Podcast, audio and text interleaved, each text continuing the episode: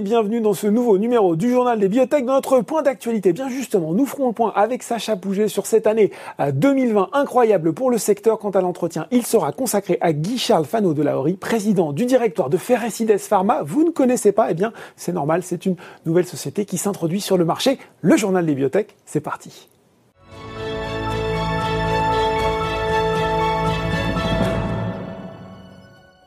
Et j'ai le plaisir de retrouver pour ce point d'actualité Sacha Pouget, directeur associé de Calisté Biotech Advisor et fondateur de Biotech Bourse. Bonjour Sacha. Bonjour Laurent. Alors, on avait envie de faire avec vous, parce que vous avez toujours une batterie d'indicateurs pour surveiller ce secteur des biotech, un point de cette année 2020, euh, on a encore le temps, hein. finalement on est encore en janvier, euh, en regardant finalement ce qui s'était passé dans le monde également en France. Et on va voir qu'il s'est passé pas mal de choses. On a déjà eu l'occasion d'en parler, mais on va mettre des chiffres cette fois-ci avec vous. Et on va peut-être commencer tout simplement finalement par les performances 2020 du secteur des biotech dans le monde avec des chiffres assez décoiffants. Alors, euh, ça a été une très belle année pour mm. le secteur d'un point de vue global, tout d'abord. Ce n'est pas propre à la France. Lorsqu'on analyse les plus de 1100 sociétés qui sont cotées à la fois aux États-Unis, en Asie mm. et en Europe, on constate une progression moyenne de 64% des biotech, ce qui est une très très très belle année. Euh, on a quand même l'Europe cette année qui surperforme le reste euh, des, autres régions dans le monde puisqu'on progresse de 73%. On, on, bat les États-Unis qui eux progressent. Alors c'est quand même très, très costaud, hein, une progression de 63% en moyenne sur les 520 sociétés qui sont cotées là-bas. Et euh, l'Asie fait un peu moins bien, mais on est au-dessus quand même de, de, 50%. Donc la France progresse de 75% euh, sur l'année 2020 euh, en moyenne sur nos trentaines de, de biotech qui, qui, sont cotées. On a eu, donc c'est la sixième performance quand même dans le monde. Il y a eu des, des, belles envolées. Mhm. au-delà de, de, la France, en Europe comme en Pologne par mhm. exemple, où elles ont pris plus de 300%, mais aussi en, euh, en Angleterre, mhm. où elles ont pris environ 150%. Le parallèle qu'on peut faire quand même avec l'Angleterre, même si on est deux fois moindre en termes de performance, c'est qu'on avait connu des années précédentes très compliquées. Et que là, on a eu euh, véritablement un, phénomène de rattrapage mhm. qui a été euh, vraiment un peu global sur toute la France, toutes les sociétés qui sont cotées, à la fois sur les medtech, mais aussi sur les biotech.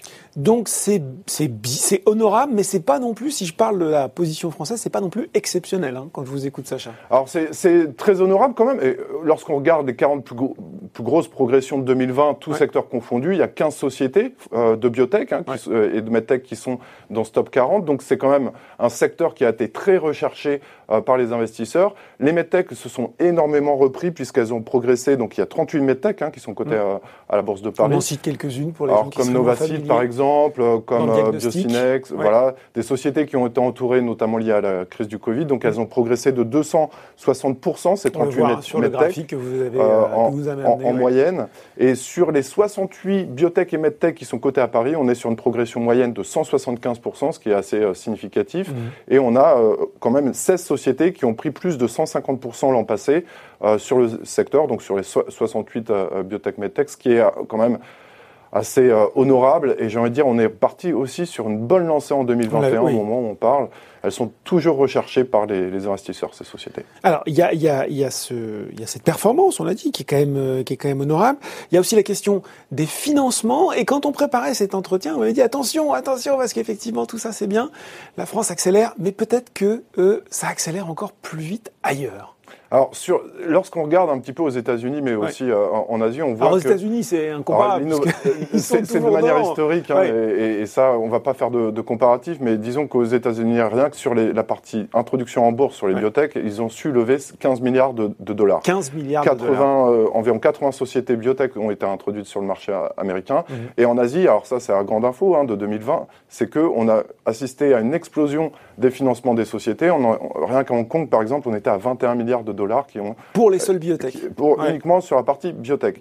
Donc en France, alors c'est un autre niveau, mais c'est quand même une très belle année 2020 puisqu'on a levé 1337 millions d'euros précisément sur les 30, 38 euh, euh, biotech. Donc 1 milliard 3. Hein, 1 milliard 3, c'est un record. On n'a jamais vu ça. C'est quand même un record. On, dépasse l'année 2015 qui avait été un très bon cru pour euh, le secteur. On était au-dessus du milliard. Alors précisément. 1030, 1032 millions d'euros en 2015. Donc là, mhm. c'est du jamais vu. On a eu aussi beaucoup d'opérations qui sont faites, puisqu'on en a eu 69. C'est 60% de plus que, que, que 2019, et c'est même le cumul de 2019 et de 2018. Donc il y a eu véritablement on va dire, une, avancée sur le financement des, biotech qui leur permet d'accroître leur visibilité et leur autonomie financière, ce qui va leur permettre, in fine, eh bien, de développer, de développer correctement leur programme clinique et donc de faire des, avancées euh, sur le plan euh, euh, partenarial et également business développement, etc. Donc on peut attendre beaucoup de choses avec ce qu'elles ont pu lever mhm. en 2020 et espérons qu'on puisse continuer sur la même dynamique en, en 2021. Il y a quand même, euh, moi, euh, une chose, c'est que euh, contrairement aux autres pays, on n'a pas vraiment eu d'introduction de biotech, et ça fait un certain temps que ça, même si on y a eu quelques sociétés en, en, les années précédentes, alors que apparemment c'était un moteur de la cote, cette introduction de biotech, ça s'est vraiment tari. Est-ce qu'on peut espérer voir redémarrer ça en 2021 Alors c'est le bémol hein, vraiment de, de, de, 2020. On n'a pas eu d'introduction en bourse. Alors déjà en Europe, on a eu une douzaine seulement. Je parlais aux États-Unis, il y en a eu 80, on est vraiment loin derrière. Ah, Donc, comparaison fait mal. Là. Voilà, mais ça, ça s'explique aussi sur la frilosité peut-être euh, euh, des opérations d'introduction Dans un contexte plus général. En, en, Europe. Mais je pense que là, certaines opérations se préparent et donc on, pourrait assister à, à, une reprise euh, des introductions en bourse dans, dans le secteur. Euh, il y a eu quand même un, point très positif, c'est qu'on a eu 251 millions d'euros qui ont été levés par, par des partenariats. Mhm. Euh, c'est plus du triple par rapport, même c'est le quadruple par rapport à l'année précédente, en, en 20significative. Donc voilà, sur le, le, plan des euh, signatures de partenariat, là, c'est quand même aussi une année euh, euh significative euh, et ce qui est, euh, on va dire, prometteur pour, pour la suite. Bon, quand je vous écoute, on est, du coup, on commence cette année 2021 plutôt sous de bons auspices avec un a priori plutôt favorable. Plutôt favorable, disons que tous les signaux sont, sont, sont, sont au vert. Euh, L'intérêt continue. Euh, les sociétés euh, sont vraiment dans la communication aussi. elles ont repris leurs essais cliniques, ce qui n'avait pas été le cas à cause de, à cause de la crise sanitaire. Donc là, on a véritablement un news flow qui s'annonce pour 2021 plutôt prometteur avec des sociétés pour lesquelles on attend vraiment une salve de, résultats. Bah justement, on voulait faire le point, vous en aviez euh, préparé quelques-unes. Euh, on commence peut-être notamment par, euh, par Poxel, hein, Poxel qui est dans, notamment dans la NASH, et sur laquelle eh ben, on attend peut-être des résultats à court terme. Alors, pour 2021, on va attendre, c'est principalement une année sous le signe réglementaire et mm. partenarial. Vers la 2021, on devra attendre donc une annonce sur euh, la décision d'approbation euh, des autorités japonaises sur euh, l'imeglimine, qui est un produit dans le diabète de, type, 2, qui a produit de bons résultats de phase 3. Donc là, autour de la 2021, on va avoir la décision euh, et ensuite, possiblement, au deuxième semestre, il y aura le lancement euh, du, du, produit euh, sur le, sur le marché au Japon. Mm. On attend aussi, eh bien, suite à, l'annonce de Metavant, son, son, partenaire américain sur le même produit, Meglimine, un nouveau partenariat, puisque le retour des droits a été annoncé sur ce produit pour la partie États-Unis. Mm. Certains disent qu'il pourrait y avoir un nouveau partenariat qui pourrait être signé dans de meilleures conditions, puisque le dossier a été dérisqué finalement. Euh, depuis euh, la signature euh, du partenariat. Donc, charge maintenant au management et à la société de trouver, un, nouveau partenaire, à la fois aussi pour l'Europe et, les États-Unis. Donc, c'est plutôt un, un, news flow 2021 qui n'est pas forcément clinique, mais plus réglementaire et partenarial sur Poxel. Ça a son importance aussi. Hein. Après une année quand même 2020 qui a été compliquée puisque la société avait perdu pas, loin de 50%. Oui, ouais, tout à fait. autre société dont vous aviez envie de parler, Sacha, Eritech. On rappelle peut-être brièvement ce qu'ils font euh, très rapidement euh, pour les gens qui seraient moins familiers et puis euh, expliquer ce qui va se passer pour en 2021. Alors c'est une société lyonnaise qui est spécialisée donc dans l'oncologie. Ils encapsulent des, des, leurs, molécules dans des globules rouges et tout cela a mené. C'est ça en fait, c'est sur la délivrabilité du, du, traitement euh, qu'on encapsule dans les globules rouges. Alors c'est plutôt prometteur. Euh, là, on a vraiment une année charnière pour la mm. société puisqu'ils vont produire beaucoup de résultats, euh, à la fois dans le pancréas où on attend au premier semestre des résultats de phase 3. Mm. en deuxième ligne, on aura les résultats intermédiaires tout d'abord et ensuite les résultats finaux au cours du deuxième semestre 2021. Ah, donc grosses annonces. Grosses annonces, et puis on a aussi euh, une phase 1 euh, dans, euh, pardon, euh, sur. Alors phase 1, résultat de phase 1 en cancer du pancréas, dans, le pancréas, mais en première ligne. En première ligne, voilà. Et puis pour finir, on a aussi une autre étude dans le cancer du sein. Ça sera une étude de phase, 2 pour lesquels on attend les résultats dans la deuxième partie de l'année. Ah oui, donc beaucoup, beaucoup de résultats à venir pour Eritech. On sait que le cancer de pancréas est une indication en plus qui est, euh, qui est très, très importante, hein, puisqu'il n'y a pas vraiment de, pas, pas de, traitement. Pas trop d'options. En plus, ça pourrait être euh, combiné avec euh, d'autres produits comme Olivide de, de, de, chez Ipsen. Donc, c'est encore un, il y a encore véritablement un marché à prendre sur euh, le résultat, sur le cancer du pancréas, et la société va connaître véritablement en 2021 une année transformante avec plusieurs euh, résultats. Ah ben on va suivre ça avec attention, et puis on termine par Abivax, là aussi peut-être une année. Euh, importante, une, année charnière aussi peut-être. Charnière puisque alors, la société est très suivie hein, par à la fois aux États-Unis mais aussi en Europe. Euh, on attend donc dans l'UC, euh, pardon, la rectolite hémorragique c'est pas facile. en français, euh, donc des, résultats qui vont être publiés dans le courant du deuxième semestre selon toute vraisemblance. Euh, donc ce sont des résultats de phase 2B qui sont euh, chez 232 patients mhm. et les résultats donc euh, vont pas tarder à, être publiés. Il y a aussi pour le, la première partie de 2021 un autre news flow attendu cette fois-ci dans la polyarthrite rhumatoïde chez 60 patients. Mhm. Ce sont des résultats de phase 2A. Et puis pour finir, on a encore d'autres résultats cette fois-ci de phase 2B3 dans le Covid qui sont attendus au, dans le courant du, du premier semestre. Donc un début d'année vraiment euh, hein. très, très intéressant du côté d'Abivax. Bon, eh ben merci Sacha. Et puis on peut le dire, vous reviendrez régulièrement commenter pour nous euh, l'actualité de ce secteur avec euh, les performances, les opérations, les financements en termes de fil rouge pour cette année 2021. Merci beaucoup Sacha. Avec plaisir, merci. Voilà, tout de suite dans le journal des biotech, c'est l'interview.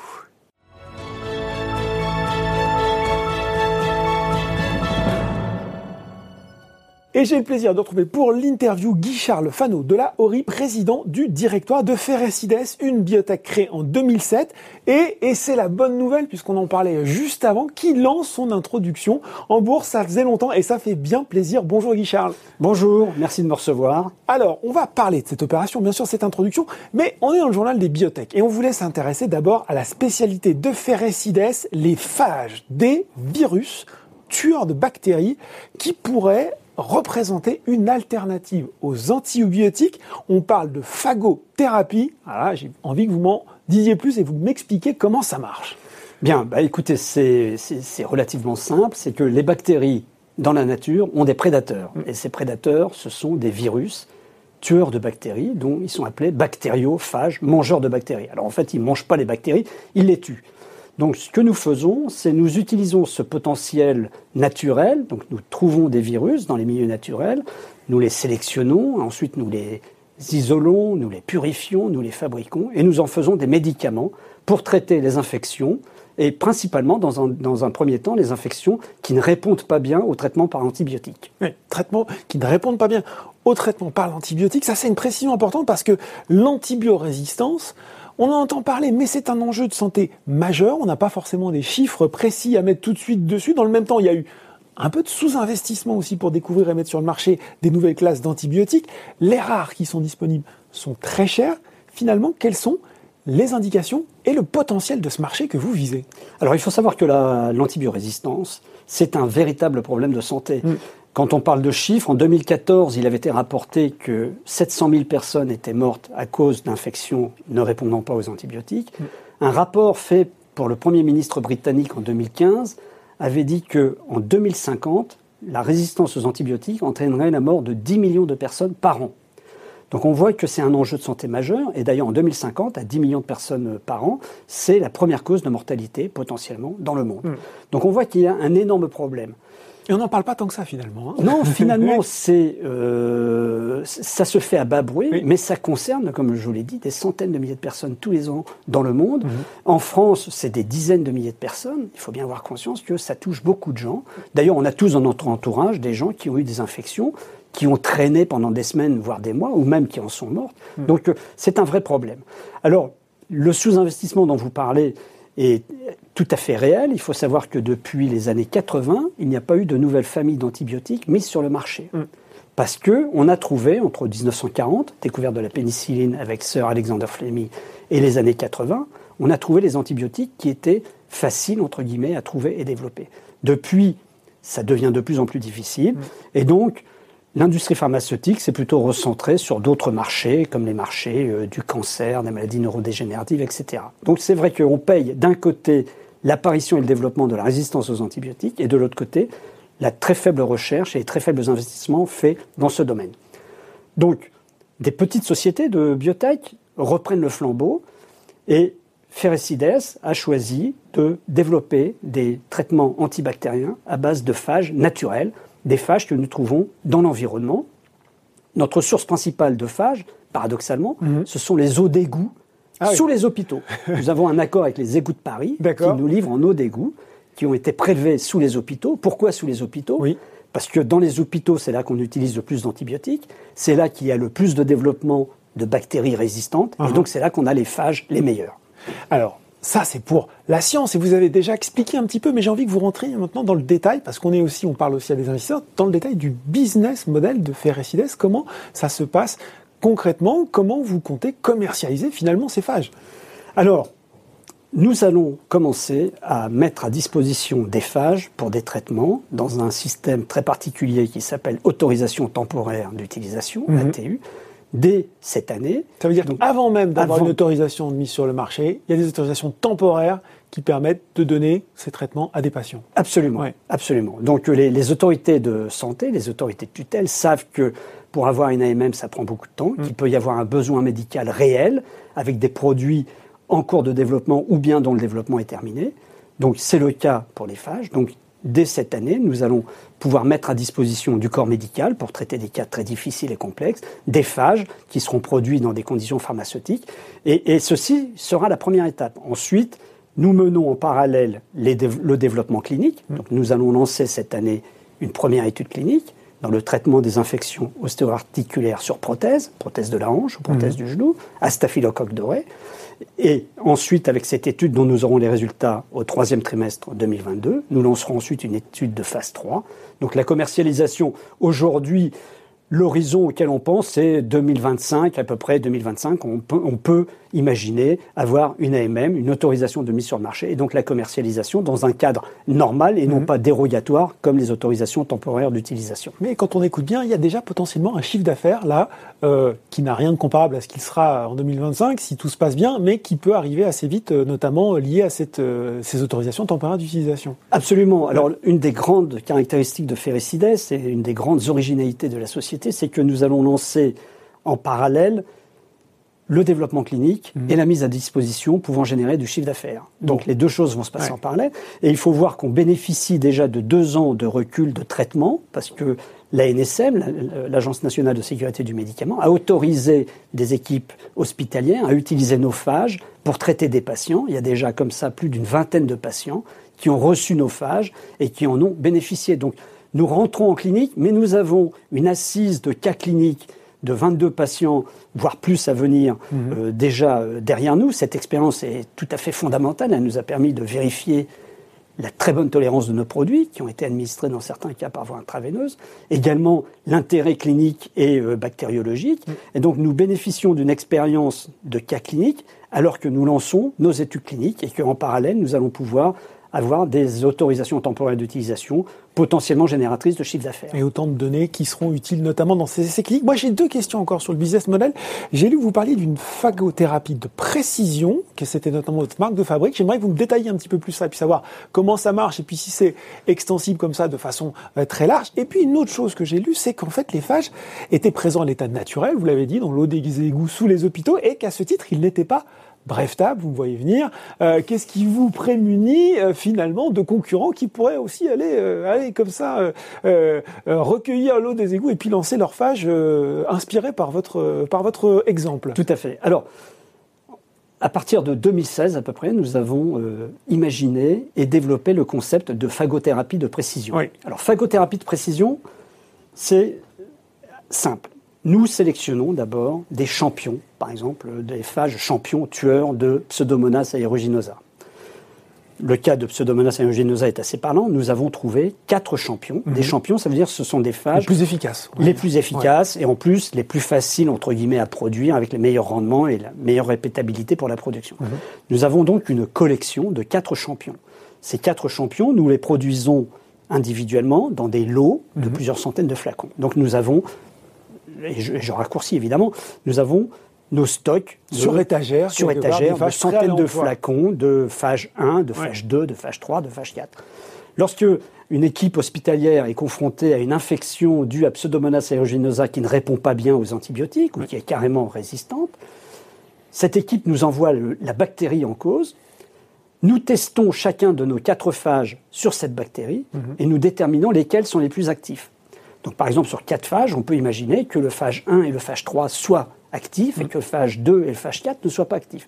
À ce moment-là, nous prenons sur nos étagères le nombre de flacons qu'il faut du phage 1 et du phage 3, nous les envoyons à l'hôpital et le traitement est fait avec le phage 1 et le phage 3.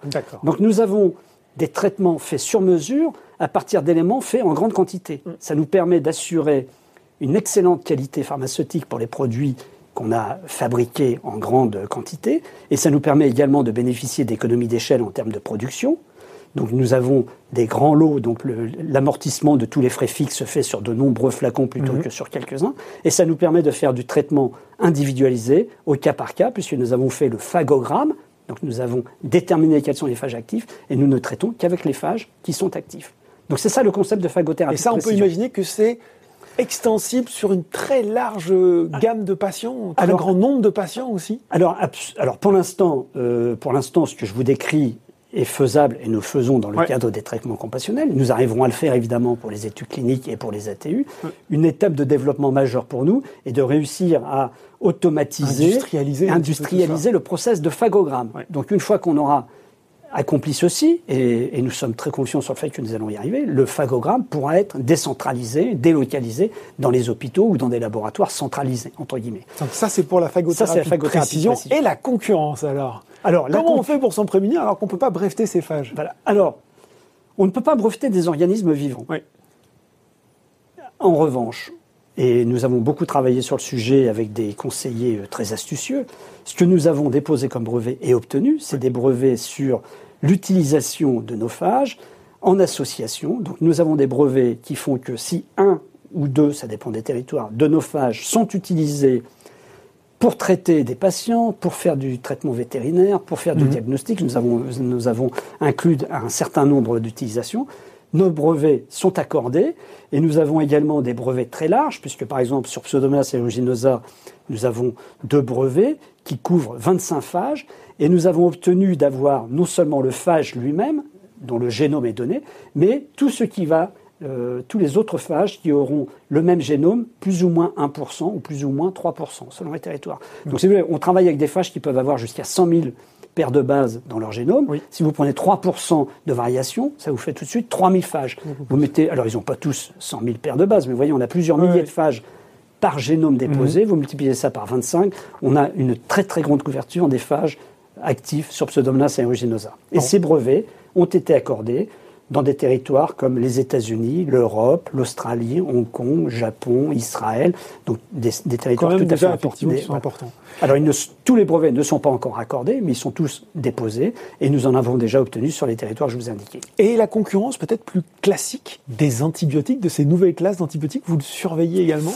Alors, bien sûr, nous surveillons. Alors, si vous voulez, je pense que le besoin médical est tel que euh, on ne peut pas. Euh, heureusement qu'il y a d'autres sociétés qui travaillent sur les phages. Il y a d'autres sociétés qui travaillent sur les phages, très peu, mais quelques-unes, et sur d'autres approches, de nouvelles classes d'antibiotiques, des anticorps monoclonaux, des peptides.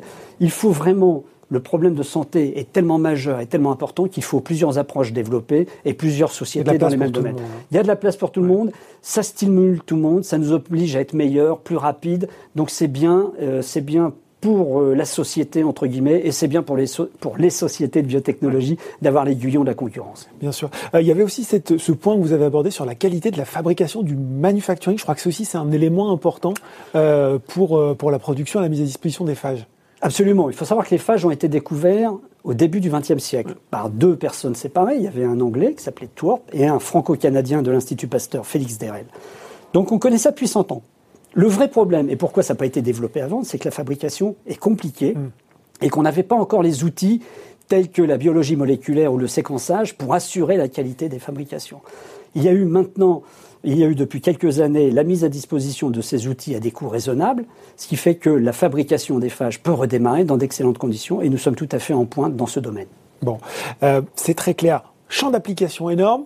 On est avec un dirigeant de biotech. Biotech, c'est consommation de trésorerie, c'est essai clinique, à cette introduction en bourse. Et j'ai envie de vous poser cette question toute bête. Ben voilà, finalement, quelles sont vos priorités stratégiques là avec cette opération? Alors cette opération a un objectif majeur, bien défini, qui est une phase, une étude clinique de phase 1-2 avec mhm. nos phages anti-staphylocoque doré dans le traitement des infections ostéo-articulaires sur prothèse de hanche ou de genou, comme je vous l'ai dit tout à l'heure. Mhm. Avec cet argent, nous allons mettre en place et conduire cette étude clinique dont les résultats sont attendus au troisième trimestre 2022, avec la somme, avec l'argent que nous levons. Et nous avons été assez conservateurs sur le fait que nous n'avons pas inclus dans notre business plan d'argent public qui serait des subventions ou des avances remboursables. Donc nous avons, entre guillemets, de la marge de ce côté-là. Avec la levée de fonds que nous menons, nous irons jusqu'à fin 2022, donc jusqu'à l'obtention, l'exploitation et la publication des résultats de notre phase 1-2. Bon, déjà un, objectif très clair. Il y a eu au long de cette année 2020 hein, qui s'est écoulée un retour en grâce des biotech auprès des investisseurs euh, individuels euh, et aussi euh, finalement une belle progression des différents cours de bourse. Mais si on remonte un petit peu avant, il y a eu des déceptions, des déceptions sur des sociétés parfois introduites trop tôt, suivi euh, par des résultats euh, pas au rendez-vous, et on peut se douter qu'aujourd'hui, les investisseurs individuels, ils regardent peut-être un petit peu à deux fois quand ils voient marquer le nom de biotech. Quels arguments vous pourriez utiliser euh, pour les convaincre? On parle aussi quelquefois d'absence de news flow. Voilà, la société s'introduit, puis elle n'a plus rien à communiquer. Allez, deux, deux ou trois arguments pour convaincre l'investisseur qui est tenté, qui se dit ah il y a là quelque chose à saisir et qui peut rester un peu hésitant. Alors, les arguments, nous avons des arguments très forts. Je pense que d'abord, nous adressons, nous visons un problème de santé majeur. Hmm. on, a parlé des centaines, voire des millions de morts. On connaît tous quelqu'un qui a eu un staphylocoque doré sur une fracture, sur une blessure, qui a traîné ça très longtemps. Donc il y a un véritable enjeu de santé. Et je crois que ça, on n'insistera jamais assez. Il y a un véritable enjeu de santé et dans toutes les classes d'âge de la population. Hein, il y a des jeunes gens qui ont des accidents de moto et à qui on coupe la jambe parce qu'il y a un staphylocoque doré. Hmm. Donc ça, il faut arrêter ça. Donc premièrement, l'enjeu de santé. Deuxièmement, nous avons déjà une expérience clinique avec nos produits. Nos produits ont déjà été administrés à plus de 20 patients. On sait qu'ils sont bien tolérés, on sait qu'on peut les fabriquer, on sait qu'ils ont qu'ils présentent un intérêt clinique. Et nous avons des équipes de médecins tout à fait remarquables. Et nous avons les CRIOAC, Centre de référence des infections ostéo-articulaires complexes. C'est un réseau de 24 services hospitaliers, un réseau national de 24 euh, services hospitaliers qui est partant pour nous soutenir. Donc un argument, nos produits ont été testés avec succès chez l'homme. Mm. Les exemples auxquels vous faisiez référence, c'était généralement sur des concepts très intéressants, mais l'application chez l'homme n'avait jamais été vraiment, euh, n'avait jamais été véritablement testée. Le troisième point, c'est que, au point de vue euh, élégance entre guillemets, utiliser des virus naturels pour tuer les bactéries, alors qu'aujourd'hui, on est dans cet euh, esprit d'écologie, de, de, mm. besoin d'économie circulaire également. Vous voyez, nous, on va chercher la matière, on va aller chercher dans les eaux des égouts. Donc, je pense qu'on fait partie de cette euh, idéologie et de cette mouvance, entre guillemets, qui est utilisons tout ce que la nature peut nous offrir pour soigner des, pour soigner des, des, maladies très très graves. Alors, nous ne sommes pas dans la naturopathie, mm. hein, nous sommes vraiment dans trouver des virus, faire beaucoup de travail dessus pour faire des médicaments de très haute qualité, un développement clinique très sérieux. Voilà, les arguments sont là. Je pense que euh, euh, le, le, fait que les biotech soient revenus en grâce est une bonne chose, méritée, mm parce que la santé est quand même quelque chose de très important. Et on voit que quand on sous-investit ou quand on méprise un peu cet aspect-là, les retours de bâton peuvent être dramatiques. Malheureusement, c'est ce qu'on connaît depuis un an. Euh, les infections bactériennes pourraient prendre le relais des infections virales si on ne fait rien. Hum, très bien, très bien résumé. Est-ce que euh, on peut, en attendant ces résultats de, de cette étude dont vous avez parlé, déjà quand même donner quelques rendez-vous sur cette année 2021 Il y a des choses qui vont se passer Alors absolument. En 2021, le news flow. Euh, donc d'abord, il va y avoir le démarrage de cette étude clinique. Il va y avoir les autorisations de, l'octroi d'autorisation temporaire d'utilisation. Nous avons déposé des brevets, il y aura l'octroi de ces nouveaux brevets. Euh, nous allons avoir des publications et des présentations scientifiques sur les cas compassionnels qui ont déjà eu lieu. Mhm.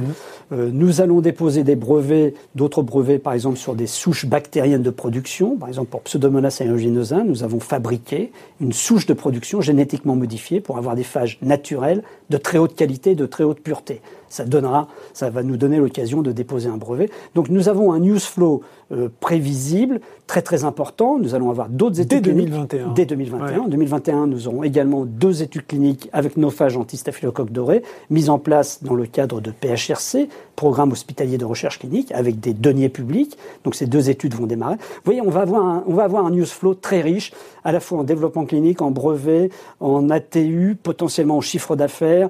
Euh, je pense que notre activité euh, va être très soutenue. Bon, eh ben, j'espère que vous reviendrez en parler avec nous, Guy Charles Fano de la rue président du directoire de Ferrecides Pharma. Merci, beaucoup. Ce journal des bibliothèques est désormais terminé. On se retrouve dans deux semaines pour un nouveau numéro.